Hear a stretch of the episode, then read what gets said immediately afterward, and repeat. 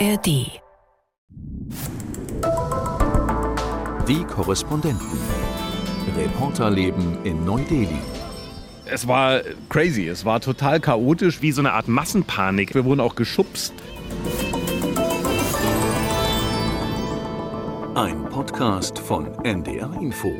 Hallo und Namaste, hier sind Olli, und Peter. Schön, dass ihr wieder dabei seid. Und wir sitzen mal wieder oben auf unserer Dachterrasse. Wolkenlos, äh, 23 Grad zeigt meine Uhr an und das trifft es ganz gut. Ja, wir haben es ja schon ein paar Mal erzählt, aber wir freuen uns einfach jedes Mal, wenn hier gutes Wetter ist, weil ihr müsst einfach wissen, zehn Monate in Delhi sind wirklich hart, würde ich sagen. Es ist entweder sehr, sehr heiß oder halt sehr, sehr smoggy und kalt.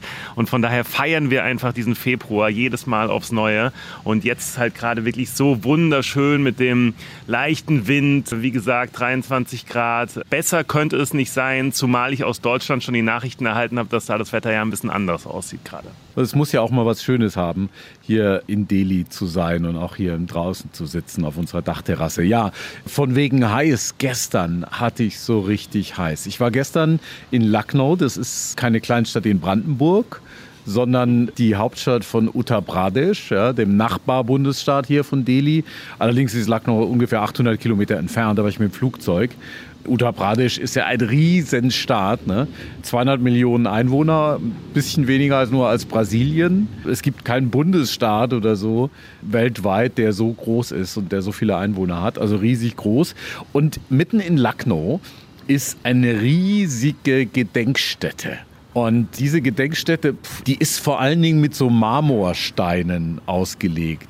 Gestern hatte es da vielleicht so 26 Grad, aber auf diesem Marmor, der im Prinzip eine riesige Fläche, ich kann es vielleicht in Fußballfeldern sagen, so, wie viel werden das sein? 20 Fußballfelder oder so? Also absolut riesig groß, die das alles pflastern und da ist es einfach richtig hot.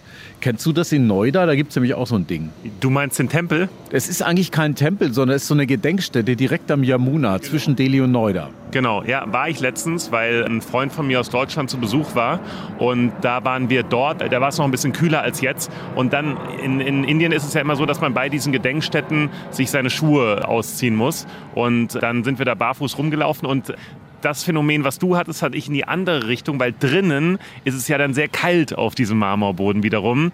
Von daher, äh, ja, ich, ich kenne das Phänomen. Also im Sommer unglaublich heiß auf diesem Boden, im Winter unglaublich kalt. Also man kann es uns aber auch nicht recht machen da. Ja, das war ein total schräges Ding. Ich habe mal ein bisschen nachgelesen. Mein Kollege Anoop, mit dem ich unterwegs war, der hatte mir da auch was dazu erzählt. Das Ganze ging zurück auf Mayavati. Mayavati war sehr lange Chief Minister, also Regierungschef von Uttar Pradesh. Eine Frau, die eigentlich aus einer Gruppe der Dalit kam, also der Kastenlosen, eigentlich der Unterprivilegierten, die aber trotzdem studiert hat und die politisch dann erfolgreich war. Und die gab sich eigentlich immer so als Kämpferin gegen die Korruption. Und, aber ihre Gegner haben gesagt, die sei selber ziemlich korrupt gewesen. Sagen wir mal so, die hat bis vor 14 Jahren, bis Anfang 2010, hat die einen Haufen Standbilder errichtet, Statuen von sich selbst und ihrer Mentoren und eben diese riesigen Gedenkstätten. Die hat über eine Milliarde US-Dollar dafür ausgegeben. Und alleine, wenn man das da in Lucknow sieht, dieses riesige Gelände, dann weiß man, das muss viele Millionen gekostet haben. Da sind irgendwie Dutzende riesige Betonelefanten in so einer riesigen Straße aufgestellt, in so einer ich wollte schon sagen Allee, aber Allee ist Bäume und in dem Fall sind es keine Bäume, in dem Fall sind es Betonelefanten. Es sind zwei große Hallen, so eine Art Dom an jeder Seite aufgestellt, wo große Standbilder aus Bronze oder sowas von ihr sind und auch von anderen Figuren der Dalit-Bewegung. Und total irre. Also es erinnert so ein kleines bisschen an Nordkorea. Also da sind sie ja sehr, sehr gut da drin, die Inder, muss man sagen, diese Figuren aufzustellen. Da kommt mir die Geschichte in den Kopf, ähm, kurz vor G20 hier, haben wir ja auch beobachtet in, in Delhi, dass auf einmal, ich habe die Zahlen nicht genau im Kopf gerade, aber ich glaube, über 100 neue Statuen einfach mal auf die Straßen gezimmert wurden, um die Stadt eben äh, schöner zu machen. Man kann dann so ein bisschen davon halten, was man will, weil eigentlich sollen diese Statuen ja auch so ein Gedenken sein oder was ähm, an, an eine historische Begebenheit erinnern. Und hier wurden dann eben auf einmal ganz viele Löwen hingestellt und Tiger und dann Wasserfall noch gebaut. Also ich sag mal so, Statuen mögen sie auf jeden Fall hier sehr gerne. Absolut. Und auch Statuen, große Figuren von Menschen, von Personen aus der Geschichte oder eben im Zweifelsfall bei Mayavati auch von sich selbst, von jemandem, der noch lebt. Also die gibt es immer noch, die ist Ende 60 und kann regelmäßig da ihre eigene Statue bewundern, kann dran hochgucken. Also es ist ein bisschen crazy. Ja, ich war in Lucknow und äh, ich war in UP, wie man Uttar Pradesh auch nennt, weil Wahlen sind. Weil es, glaube ich, so ein Bundesstaat ist, wo man am besten sieht, wie Indien tickt, beziehungsweise wie die Mehrheit in Indien tickt. Das gehört ja zum Hindi-Belt, also zu dem großen Gürtel in Nordindien, wo die Menschen eben Hindi sprechen als Muttersprache. In Südindien ist es ja anders. Es gibt ja zig Sprachen in Indien, aber da ist Hindi eben vorherrschend. Und es ist gleichzeitig äh, das Homeland sozusagen, die Heimat der BJP, der Hindu-Nationalisten. Also wenn die da antreten, dann ist das ein, ein Heimspiel. Ne? Du wirst ja gleich noch mal so ein bisschen davon erzählen, was du da erlebt hast, wie groß diese Rallyes nennt sich ja sind, die sie dort veranstalten. Also jeder, der mal hier als Tourist in, in Indien ist, äh, ist natürlich jetzt nicht, glaube ich, das, was auf jeder Bucketlist unbedingt steht, mal zu einer Wahlkampfveranstaltung in Indien zu gehen. Aber ich, ich kann es theoretisch nur mal empfehlen, weil was da passiert, das, ähm, ich weiß nicht, wie du es erlebt hast, wirst du gleich erzählen, aber äh, als ich mal da war, mich, also mich hat es komplett überrollt. Es ist halt so laut, noch mal lauter als der normale Alltag in Indien, noch mal chaotischer. Es wird so viel gerufen, so viele Fahnen. Es werden ja Leute in Bussen dorthin gekarrt quasi, um dann noch jeweils den Akteur dann dort zu unterstützen. Es äh, fließen wohl auch teilweise Gelder dann an, an diese Leute. Das wird denen zumindest dann mal die An- und Abreise bezahlt, dass sie dorthin kommen können. Also diese politischen Rallyes in Indien und gerade natürlich in so einem riesigen Bundesstaat wie Uttar Pradesh, das ist schon beeindruckend und es macht einem fast ein bisschen Angst. Ja, das stimmt. Also ich war dort, um eine Wahlkampfveranstaltung nicht der BJP, also der Hindu-Nationalisten, zu besuchen, sondern eine von Raul Gandhi, von der Kongresspartei. Raul Gandhi, muss man ein bisschen was dazu sagen. Gandhi, klar, den Namen kennt man. Er ist Enkel der legendären Premierministerin Indira Gandhi. Er ist auch Urenkel von Indiens ersten Premierminister Nehru und kommt einfach aus einer total politischen Familie. Seine Schwester. Hier noch mal kurz dann zur, zur, zur Info, dass er nichts mit Mahatma Gandhi zu tun hat. Ich glaube, das ist wichtig zu erwähnen auch. Genau, man denkt immer, Mahatma Gandhi, der große Übervater Indiens sozusagen, das Idol, sei der Begründer dieser Gandhi-Dynastie. Das ist ja mitnichtend. Also Indira Gandhi, die Premierministerin, die diesen Namen auch getragen hat, die ja eine geborene Nehru ist, die hat ihn von ihrem Mann, einem Gandhi. Der Gandhi ist jetzt kein so seltener Name. Sie hat ihn dann wohl auch gerne genutzt, weil er einen guten Klang hatte durch Mahatma. Aber sie sind mit ihm nicht verwandt oder verschwägert. Es sind also Raul Gandhi ist der Jüngste, der ist ein bisschen über 50 und der ist jetzt derjenige, der als Aushängeschild der Kongresspartei fungiert. Er ist nicht der Vorsitzende, aber er ist der Spitzenkandidat dieser Partei und er ist zum Wahlkampf nach Uttar Pradesh gekommen, weil er im Augenblick auch eine Yatra macht, eine Reise durch Indien von Osten nach Westen, von Norden nach Süden um zu den Leuten zu gehen. So eine Yatra, das hat er schon mal gemacht, ein Marsch durch Indien vor knapp zwei Jahren.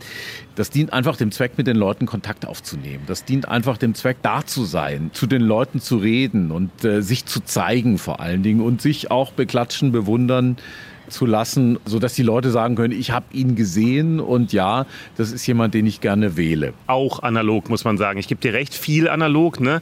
aber natürlich auch äh, Indien ist auch ein sehr digitales Land mittlerweile und was viel passiert, finde ich, Anrufe. Selbst ich bekomme unter meiner Nummer, ich würde es mal Spam-Anrufe bezeichnen, nach dem Motto, also ich verstehe nicht alles, was mir auf Hindi natürlich gesagt wird, aber so grob, was ich raushöre, eben Wahlwerbung. Natürlich auch Facebook hier übrigens, ein sehr, sehr beliebtes Medium Medium für Wahlwerbung. Instagram habe ich noch nicht so wahrgenommen, wahrscheinlich dort auch. Aber ich gebe dir recht, also diese, ähm, diese persönlichen Reden, Besuche, das hat nochmal eine ganz andere Stellung hier als in Deutschland. Einfach, glaube ich, auch weil es hier viele arme Menschen gibt, die eben auch noch nicht so digital sind, wie es bei uns ist. Und die gehen dann eben dorthin. Und nur so kommen sie mit den Politikern in Kontakt. Ja, also ich würde sagen, er hat noch eine große analoge Komponente. Aber der digitale Wahlkampf, der Wahlkampf über soziale Medien ist ja super wichtig.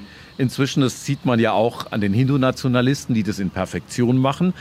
Und ein Mittel im Wahlkampf ist zum Beispiel auch WhatsApp, also Messenger-Dienste, wo sehr, sehr viel verbreitet wird. Genau, stimmt. Das, das habe ich vergessen. Messenger-Dienste. Bei WhatsApp ist man, sobald man irgendwo mit irgendeinem Sprecher einer politischen Partei in Kontakt kommt, nimmt er, nimmt er die WhatsApp-Nummer von einem und dann ist man in Gruppen drin, in Verteilern drin und ja, man, man bekommt sehr, sehr viele Nachrichten. Also ich musste schon die ein oder andere Gruppe stumm schalten, würde ich mal sagen, weil weil das ist Wahnsinn, die unterscheiden da auch nicht. Also die hauen einfach auf, auf Hindi dann ihre Nachrichten raus, egal ob ich jetzt hier das verstehe oder nicht. Also es geht da, glaube ich, vor allen Dingen um Quantität auch, so, so würde ich es mal einschätzen.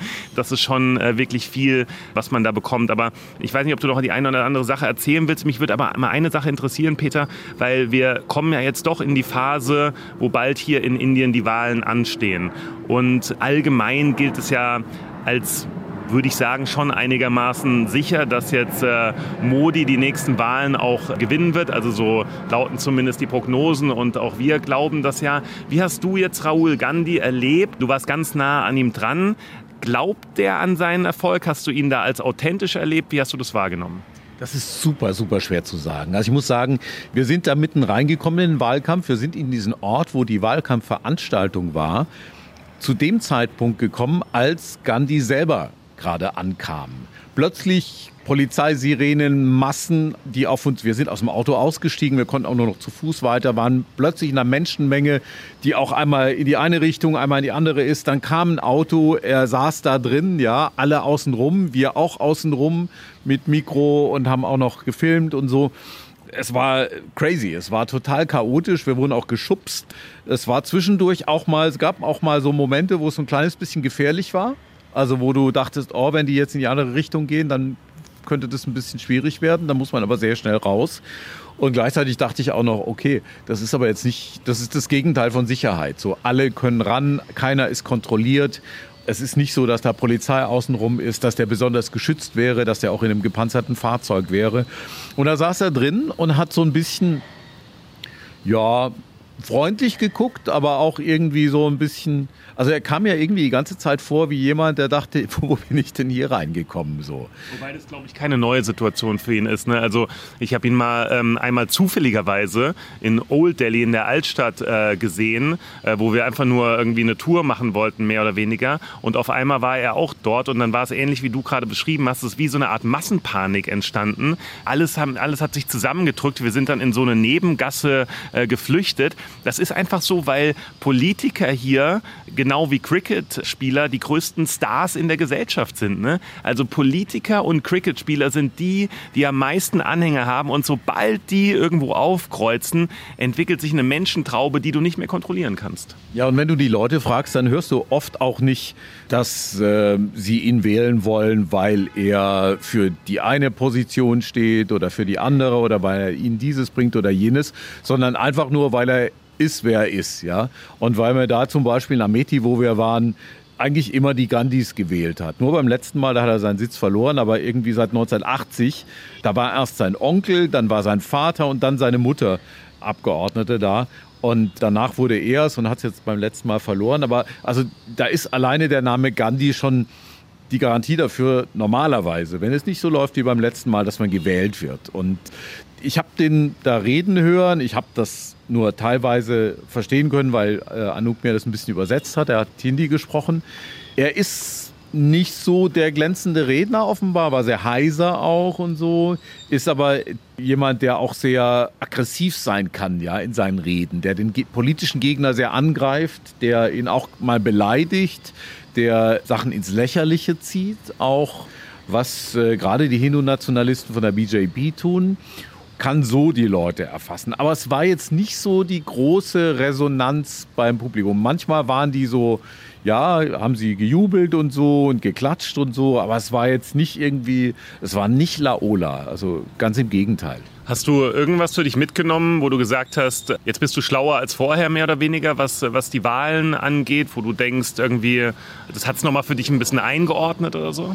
Ja, also ich habe den Eindruck gewonnen, ich meine, ich wusste das schon vorher, aber ich habe es dann nochmal gesehen, wie das ist, dass Gandhi eigentlich so, so ein Sisyphus ist, der gegen was anarbeitet, was er auch nicht ändern kann. Der redet da und man denkt sich, okay, das werden jetzt vielleicht auch alles Wähler sein von ihm, aber es ist nicht sicher, ob er diesen Sitz wieder zurückgewinnen wird in diesen Bezirk. Und ansonsten steht so ein bisschen im Raum, ob die BJP, also die Hindu-Nationalisten von Premierminister Modi, in Uttar Pradesh 79 oder 80 Sitze bekommen von 80. Das heißt, die werden da einen riesigen Wahlsieg einfahren, sehr wahrscheinlich, aller Voraussicht nach.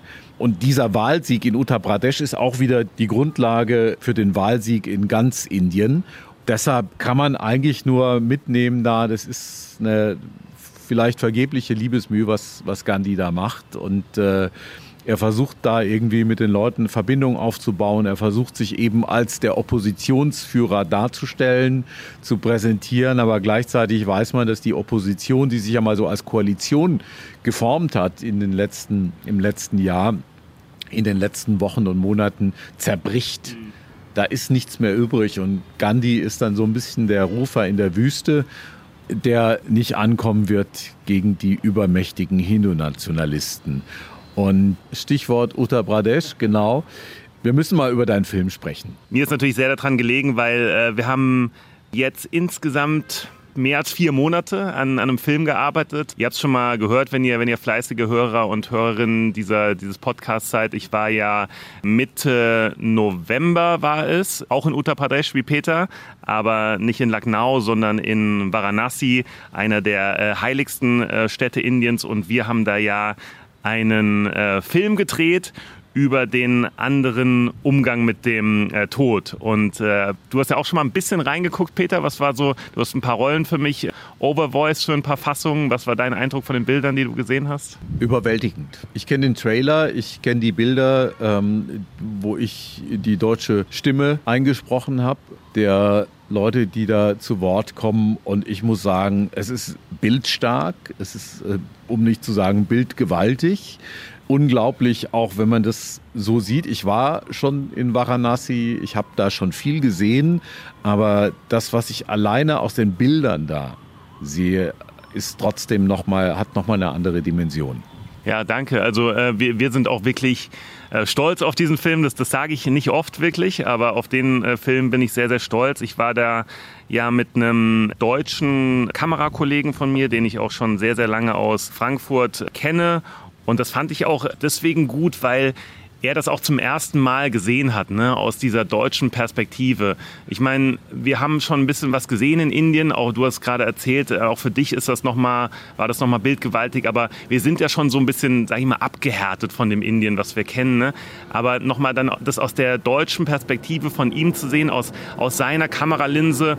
Und ich finde es einfach toll, dass er es geschafft hat, das so einzufangen, äh, dass man, also wie, wie es quasi der, der, der Tourist erleben würde, der jetzt dort zum ersten Mal hinkommt. Und ich glaube, äh, das, das transportieren wir in diesem Film ganz gut, dass man einfach diesen Einblick in diese ganz, ganz andere Welt bekommt. Und ich hoffe einfach, dass sich auch nicht allzu viele Menschen äh, vom, vom Titel abschrecken lassen. Wobei, also der Titel heißt Varanasi, die Stadt des glücklichen Todes. Und da spielt ja schon mit, dass ähm, dass Tod nicht unbedingt was Negatives sein muss. Und das wird ja in der Gesellschaft hier eh, in der hinduistischen Gesellschaft, ein bisschen anders gesehen, das Thema äh, Tod und, und Wiedergeburt. Aber gerade in Varanasi ist es halt nochmal ein besonderes Verhältnis, weil die Leute daran glauben, dass wenn sie in Varanasi sterben, dass sie dadurch Erlösung erhalten. Also sie brechen aus aus dem ewigen Kreislauf der Wiedergeburt, werden also nicht mehr wiedergeboren und das ist das ultimative Ziel in der Religion.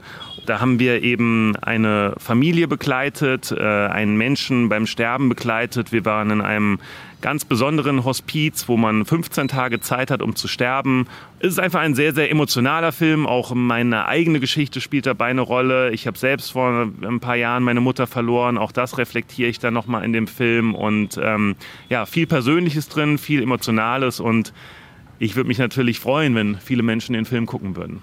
Ja, und du hast gesagt, den Blick, äh, den Touristen darauf haben, aber eben, du hast es ja auch eben erwähnt, es ist sehr viel Intimes dabei, was man nie als Tourist sehen wird, was man eigentlich nie als jemand miterlebt, der nicht dort einen Angehörigen hat, der gerade stirbt. Also das, glaube ich, ist die besondere Qualität auch noch dieses Films, dass man etwas sieht, was man sonst eben nie sehen könnte.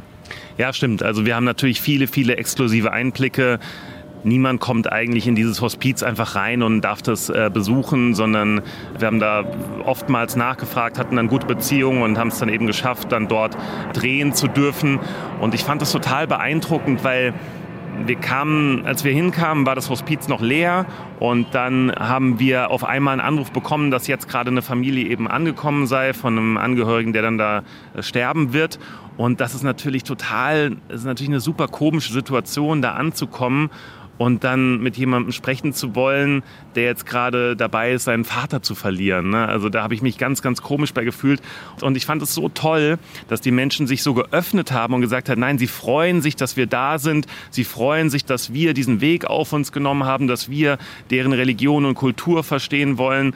Und ja, ich glaube, das alles spiegelt sich in diesem Film wieder, dass wir einfach viele Menschen getroffen haben, die uns auch Varanasi und den Umgang mit dem Tod erklären wollten. Und ich glaube, wer diesen Film schaut, der hat auf jeden Fall danach ein tieferes Verständnis von einem anderen Umgang mit dem Tod und wie ich finde auch einen sehr, sehr schönen Umgang mit dem Tod. Sehr, sehr spannend. Ich freue mich sehr auf den Film. Ich kenne ihn ja auch nur in Ausschnitten bisher. Du musst nur noch mal sagen, wann genau man ihn sehen kann, beziehungsweise wann genau er im Fernsehen läuft und in der Mediathek verfügbar ist. Ja, also ich hoffe, dass man an dem Thema am Wochenende und am Montag nicht dran vorbeikommt. Ähm, er läuft wirklich in vielen kurzen Versionen, auch Weltspiegel, Morgenmagazin, alle möglichen Formate.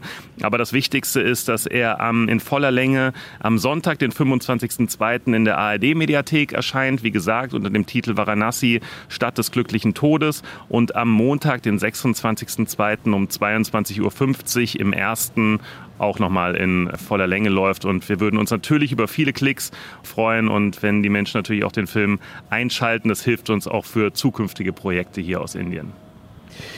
Wenn ihr Anregungen habt, wenn ihr Kritik habt, wenn ihr Feedback habt oder uns einfach schreiben wollt, dann macht es gerne an neudeli.ndr.de, neudeli.ndr.de. Und jetzt spreche ich noch ein bisschen lauter, weil jetzt schon wieder ein Flugzeug kommt. Wir sitzen halt wieder in der Einflugschneise, aber trotzdem auf vielfachen Wunsch eben hier auf der Dachterrasse und nicht unten im Büro, wo es leiser ist. Genau, jetzt ist er auch wieder durch. Ihr könnt uns gerne schreiben, neudeli.ndr.de und ansonsten wünschen wir euch noch eine schöne Woche. Ciao. Tschüss. Die Korrespondenten. Reporterleben in Neu-Delhi. Ein Podcast von NDR Info.